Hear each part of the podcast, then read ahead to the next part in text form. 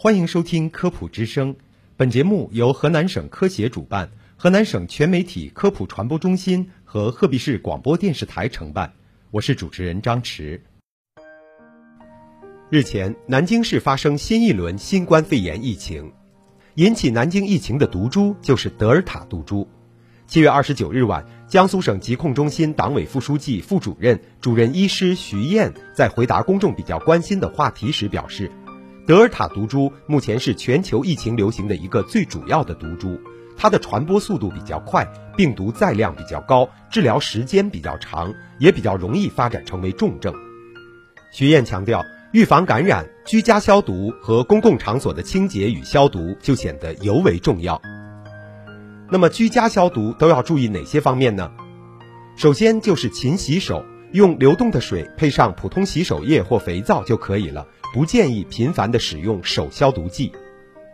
一般情况下，家庭以保持清洁卫生为主，不用频繁消毒，更要避免过度消毒。平时要做好室内的通风换气，每天打开门窗通风两到三次，每次不少于半个小时。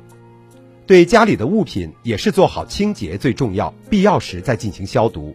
消毒的方法有很多，像餐饮具可以采用物理消毒，煮沸十分钟；也可以用微波炉微波消毒。有家用消毒柜的，按照说明书来使用。如果使用含氯类消毒剂，像八四消毒液，消完毒后一定要用清水冲洗干净。需要注意的是。化学消毒剂对人体有刺激性，对物品有一定的腐蚀性，使用时要做好个人防护，还要注意把消毒剂放在儿童接触不到的地方。另外，酒精是易燃易爆物品，一定要注意安全。公共场所的清洁和消毒要注意哪些方面呢？在没有出现过确诊病例和无症状感染者的普通公共场所，通常以通风清洁为主，预防性消毒为辅。每天都要进行不扬尘的湿式清洁。对于公众高频接触的物体表面，像门把手、门铃按钮、电梯按钮、公用电子设备以及键盘、公共座椅及扶手等，清洁后要进行重点消毒。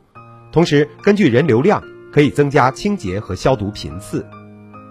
在清洁过程中，抹布要勤洗勤换，经常在日光下暴晒或放在阴凉通风处干燥。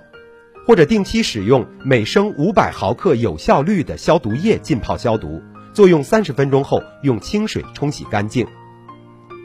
那么，怎么做好科学消毒呢？科学消毒要遵循五要七不原则。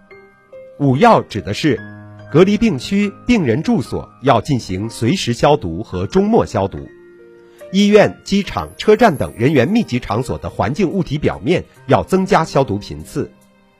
高频接触的门把手、电梯按钮等要加强清洁消毒，垃圾、粪便和污水要进行收集和无害化处理，要做好个人手卫生。